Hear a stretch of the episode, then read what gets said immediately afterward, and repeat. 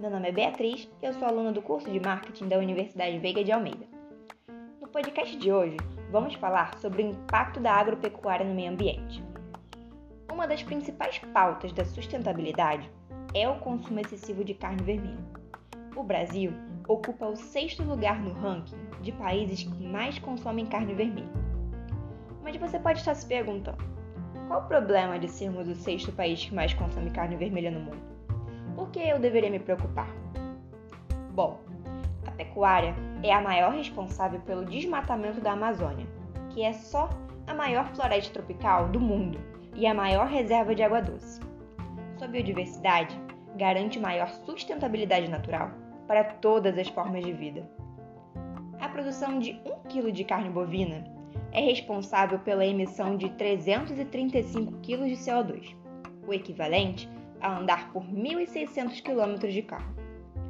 No Brasil, o setor pecuário é responsável por 80% do desmatamento da Amazônia, e grande parte dos cereais vão para a alimentação desses animais.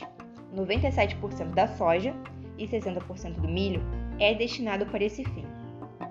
Pesquisas afirmam que até 2050 vamos produzir mais 80% de soja só para a produção da carne. E não para por aí.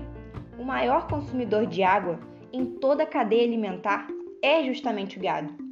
Para cada 1 kg de carne são gastos 15,5 mil litros de água, ou o equivalente a um carro-pipe meio, ou o que uma pessoa necessita para viver, segundo a ONU, por 4 meses e meio, ou ainda o equivalente a uma piscina média cheia. Além disso, sabe essa instabilidade climática e as altas temperaturas?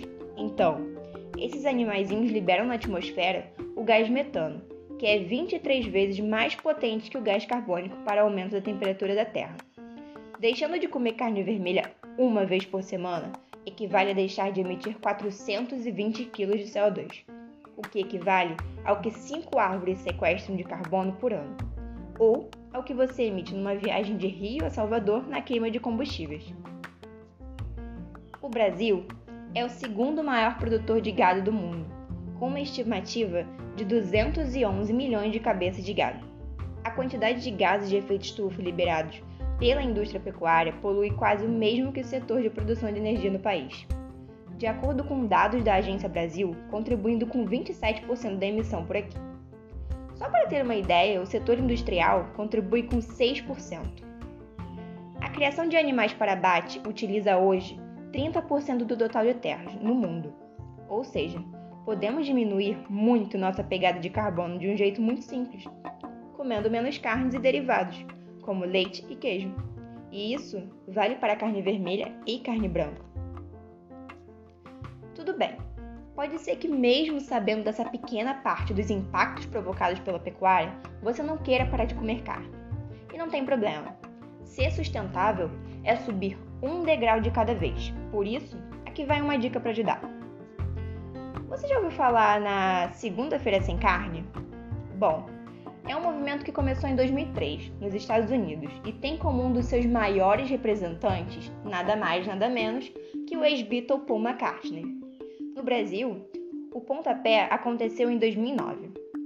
O movimento busca conscientizar as pessoas de que o excesso do consumo de carne pode ser fatal para o meio ambiente, para os animais e para a nossa saúde. E só para termos noção, pesquisas apontam que 21% dos casos de câncer de intestino estão conectados ao consumo da carne vermelha. Bem alto, né? E se você está pensando que é bobeira deixar de comer carne apenas um diazinho e que não vai adiantar nada, eu preciso dizer que você está enganado. Segundo o movimento, se cada americano ficasse uma refeição sem comer carne, seria o mesmo que retirar meio milhão de carros das ruas. A rede pública de São Paulo, por exemplo, implementou a alimentação escolar vegetariana. Lá são poupados 436 mil quilos de carne por ano com a adesão de um milhão de alunos. Os restaurantes populares também aderiram, e no ano passado foram 34 toneladas de carne poupadas, com mais de 4 mil pessoas comendo pratos vegetarianos às segundas-feiras. Às vezes, precisamos entender que, com pequenas mudanças, fazemos toda a diferença.